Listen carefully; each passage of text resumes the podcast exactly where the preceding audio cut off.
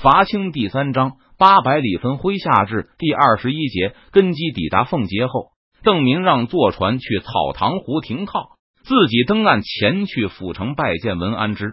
第一次到凤节的时候，邓明刚穿越到这个时代没有多久，爬上山城这道阶梯后气喘吁吁。当时明军上下也都把邓明视为富贵公子哥一般的人物，对此丝毫不感到惊奇。李兴汉等人还曾建议邓明乘轿子，这个建议当然被邓明毫不犹豫的否决了。其后，邓明又多次攀登凤节的阶梯，一次比一次轻松。现在，邓明已经是毫不费力走进夔州府城时，脸不红心不跳。凤节早已经得到邓明返回的消息，文安之已经让仆人等在城门口，带着邓明直接前往衙门，然后走到文安之的书房去会面。文安之对邓明匆匆返回感到有些惊讶。等邓明坐定后，文安之马上问道：“为何你要回凤节，而不待在襄阳？”听说李国英有意进犯凤节，所以就立刻赶回来了。邓明答道：“他有些奇怪，文安之为何有此一问？老夫坐镇凤节，足以阻挡李国英了，何须你回来？”文安之有些不以为然的答道。几天前，文安之就已经从下游得到了通报，知道邓明要带人返回。不过那时文安之还以为会是邓明孤身返回。刚才白帝城方向的哨兵之前已经向凤杰报告，从夔门驶出明军船队，一眼望不到头。现在邓明不仅自己回来，还带回了大批的军队，这就更让文安之感到不解。虽然万县云阳失守。但凤姐岂是李贼能轻易撼动的？再说，我已经让晋国公派来援军了。我问你，这次你带回来了多少兵马？这时，邓明才意识到文安之的战略构思大概和他不太一样，答道：“此番末将带回了三万男丁，还有两万他们的眷属。”见文安之皱起了眉头，邓明连忙解释道：“末将打算让这些人乘船向西，收复云阳、万县。”然后再次攻打重庆，牛刀杀鸡啊！而且重庆还是个鸡肋，食之无味。重庆附近的百姓早已经逃光了，就算攻下了，留住多少兵马为好？少了恐怕难以防守，多了还需要从奉节转运粮草。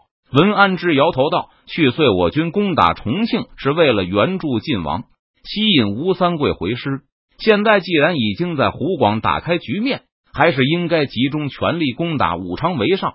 那都师为何返回凤节？邓明有些奇怪的问道。当初听说凤节遇险后，本来已经在荆州的文安之二话不说，火速赶回夔州。他本以为文安之非常重视四川的，因为若是凤节有失，达子只要在这里部署少量兵力，就可以堵住三峡，从下游养攻夔门可不容易。文安之一说，邓明才明白。原来文安之是出于长远考虑才决定放手凤节的。第一目标当然是湖广，然后是江西，接着席卷江南。凤节只是起到一个桥头堡的作用。等东南平定后，王师自然会开始北伐。那时分一片师就可以收复四川。那时如果凤节还在我们手中，王师就可以轻松的入川。要是凤节丢给了李贼，那就会麻烦不少。正是出于这个考虑，文安之才没有调动大军回援，只要能守住凤节这个三峡入口就可以了。听文安之说完后，邓明就开始讲述自己的战略。他告诉文安之，他不但打算攻下重庆，还打算转运大量人口到成都。这次邓明带回来的男丁，也不是打算编组成军队的，而是计划让他们到成都恢复生产。邓明说话的时候。文安之的眉头越皱越紧，证明估计对方不太赞同自己的看法，就进一步解释道：“自古王爷欲兴，必要深根固本。无论是汉太祖还汉光武帝，都极为重视根基。汉太祖虽然屡败，但靠着关中源源不断提供的兵源、粮草，最终击败了项羽。汉光武也是一样，靠着河内的根基，最终剪除了群雄。”听到这里。文安之瞅了邓明一眼，口上不说，心里却在鄙夷这个毫无忠君之意的家伙。这小子果然是以中兴的光武为榜样，觊觎皇上的大位了。而邓明仍在继续，远的不说，李自成之所以炫起炫灭，就是因为他太不重视根本。若是李自成在攻克西安后不急着进攻北京，而是花上三五年时间好好经营河洛、襄阳，那么便是一片失败了又如何？没有根基就经不起失败。文安之实在听不下去了，重重的哼了一声：“李自成那是逆贼，天厌之，天极之。”都师说的是。末将是说：“若是李自成不急于求成，而是肯耐心经营领地的话，也是死路一条。”文安之忍无可忍的喝道：“都师高见！”邓明见势不妙，连忙转换了话题，反观李定国、孙可望是晋王和孙可望。文安之更正道：“对，反观晋王和孙可望，正是因为孙可望在云贵深耕固本，西营才能武装十万甲师。”供养数十万大军，虽然前后有刘文，不有蜀王在保定败给吴三桂，孙可望在湖南损兵折将，晋王也攻打广州不克，反倒损失惨重。但西营经得起失败，很快就能恢复元气。洪承畴也只能寄希望于三王内讧，这就是有根本的好处啊！邓明喘了一口气，又拿出另外一个例子：打鲁势大难治。也是因为洪泰认真经营辽东，开垦荒地，训练工匠，给多尔衮留下了一个能够源源不断提供兵源、武器的基业。说到这里，邓明打住了，他估计文安之已经听明白了自己的意思。贱奴乃是跳梁小丑，难以剿灭，是因为洪承畴、吴三桂等贼罔顾君恩，辽东文武不肯实心做事，并非洪泰之能。至于晋王、蜀王。虽有广州、保宁之败而不乱，那是因为天命在我大明。忠义之士誓死报效朝廷，不因一时的胜败而气馁。文安之慢悠悠的说道，然后口气突然变得严厉：“你的这番言论实在太过荒谬，滑天下之大稽，以后不许再提。”都师高见。邓明低下头，老老实实的认错，末将失言了。嗯，知道就好。文安之话锋一转，所以你打算先取川西，把成都当成根本之地，好好经营，然后再出川，或东征，或北伐。正是。邓明点点头。你的想法让老夫想起一个典故，就是张仪和司马错的争论。文安之瞥了邓明一眼，见后者脸上一片茫然，知道邓明肯定不晓得当初秦王问计于众臣，当先攻韩还是先攻巴蜀。张仪主张先攻韩，认为中原是天下复兴，人口稠密，物产丰富，是争夺霸业所必图；而巴蜀是荒蛮之地，不但要耗费巨大的国力夺取，更要投入巨大的精力去治理。但司马错不以为然，认为攻击韩国必然引起山东诸国的重视，全力来与秦国为难。他主张先取巴蜀，充实国力。然后可以后顾无忧的争霸中原。秦王采用了司马错的建议，先取巴蜀，成都就是张仪所建。后来又有了都江堰，川西也变成了沃野千里。都师赞同末将的主张了。邓明闻言一喜，但是你要知道，虽然最后秦国统一了六国，但中间花了几代人的时间经营巴蜀领地。现在虽然川西缺的只是人口，但要想恢复生产。没有五年，恐怕无法建功。五年之后，说不定根基依然不稳，还需要继续努力经营。文安之看了邓明一眼：“你沉得住气吗？”邓明大声答道：“末将沉得住气。之前无论是在湖广还是南京，末将虽然屡战屡胜，但其实一直感觉如履薄冰。每次战前都忍不住想到，若是不幸战败，那便一无所用，几乎再无东山再起的可能。”关闭问也是，总不能次次都上阵拼命，图侥幸之胜。文安之微微合手，感到邓明确实有点与众不同。若是其他人这么年轻，又连战连捷，多半就会趁胜前进，直到全面胜利或是一败涂地。就像邓明刚才提到的李自成一样。既然如此，那你有没有想过要如何选拔官员？选拔官员？邓明问道。是的。若是你要按下性子经营根基的话，就需要大量的官员助你一臂之力。文安之一边说，一边不禁想到：如果邓明真的开始经营领地，那么很快就会有一批官吏从他手中获得权力和地位，还会有近身依附。这些人逐渐锻炼出统治的能力，将来随着邓明领地扩大，这些官员就会掌握越来越大的权力，直到遍布朝野。那时，邓明对皇位的竞争力恐怕会远在永历皇帝之上。只是天子不在国内，不能开科举。文安之拖长声音说道，观察着邓明会不会胆大包天的跳出来说由他来开这个科举。但邓明没有什么反应。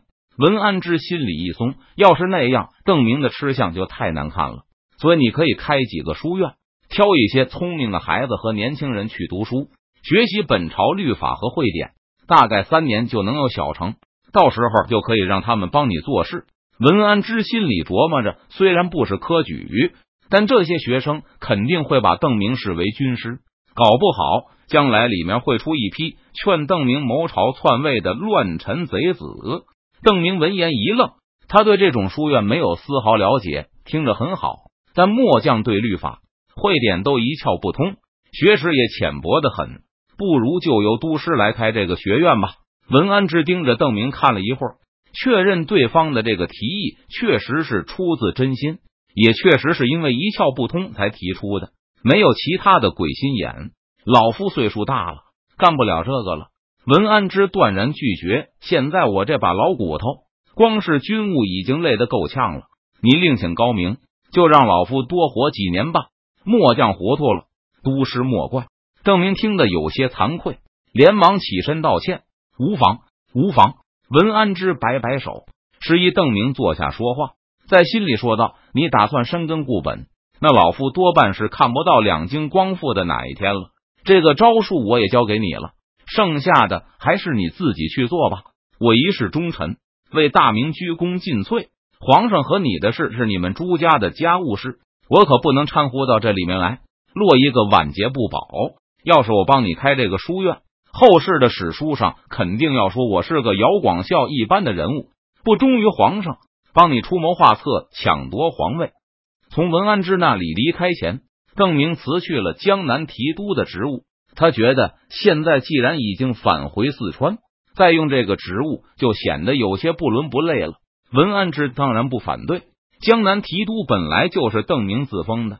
文安之事后虽然予以承认，但他的职务是节制川、楚、秦、豫军务的督师，任命一个江南提督，说到底还是勉强。辞去江南提督后，邓明从文安之那里逃走了一个提督四川军务的职务。这个文安之给起来也名正言顺，以字封史，字字词中。江南提督一直的得失，看上去都有失体统。不过这对邓明的卫士倒没有丝毫影响。反正邓明就是白身，他们也会忠心耿耿。对跟随邓明而来的士兵影响同样很小。反正还是简称提督没变化。船队不停的赶到奉节，很快草堂湖就快容纳不下这么多船只。而后面的船依旧源源不绝的开来，凤节守军只好加紧修筑水营，以便让更多的船只能够停靠禁闭风港。两天后，一万多明军士兵已经登上凤节。这么大批人口的到来，让凤节突然变得异常繁荣。附近的樵夫加班加点的砍柴，但货物总是供不应求，一运到夔州府城城门口就被抢购一空。实力大增的奉节守军迅速扩大了巡逻范围，开始向西面进行锁敌侦查。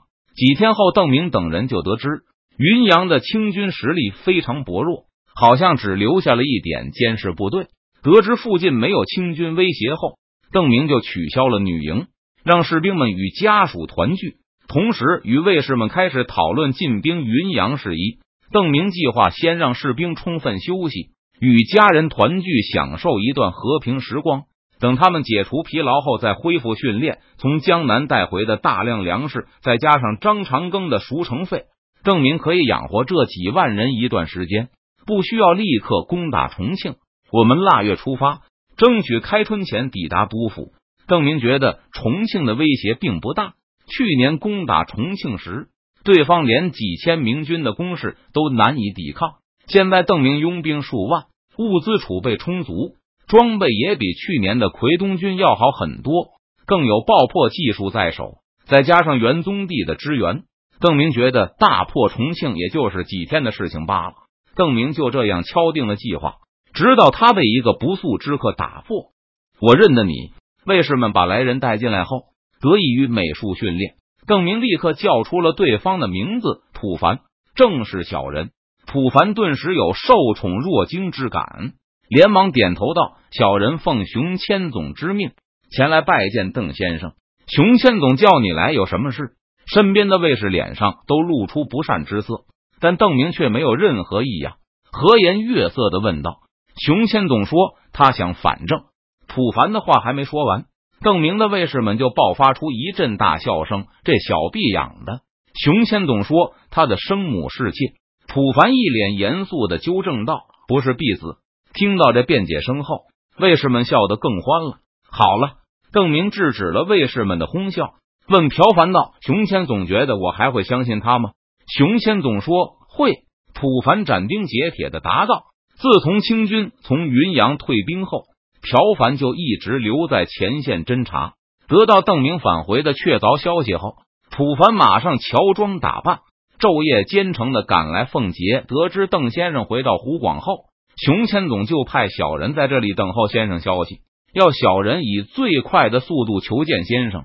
熊千总说。”这世上只有先生能够体谅他的难处。嗯，我知道他外无援兵，内无粮草。不过，若是我再饶过他，又该如何向天下的忠贞之士交代呢？要知道，这世上可不是他一个人遇到过这种危难。邓明慢条斯理的说道。普凡急忙说道：“可熊谦总说，先生亲口和他说过，事不过三。熊谦总说，他这是第三次投降鞑子，明明没有过三啊。”亏他这都记得，邓明差点呛到。仔细回忆了一番，好像确实有这么回事。看来熊谦总果然是早有预谋，而且熊谦总说，好像不加上一个熊谦总说，普凡就不会说话了似的。邓先生曾经与四川父老将士约法三章，熊千总也是四川将士，他没有杀人、伤人、盗窃。邓先生金口玉言，不能说了不算。你真不是一个好说客。邓明摇头道：“话说的就好像是要和人打架一样。幸好你遇上我了。好吧，我可以再不追究熊千总一次，但他打算怎么报答我呢？熊千总让我报告邓先生，高明瞻好像去打成都了。什么？邓明大吃一惊。你怎么不早说？熊千总说：好了，我不想听他怎么说，我就想知道这个消息确实吗？普凡告诉邓明。高明瞻和王明德不久前从万县离开了，而且还带走了大部分兵力，只留下一部分人帮助熊兰坚守万县。他们倒是对熊兰比较放心，觉得这家伙已经投降邓明三次了，应该明白再倒戈只会是死路一条。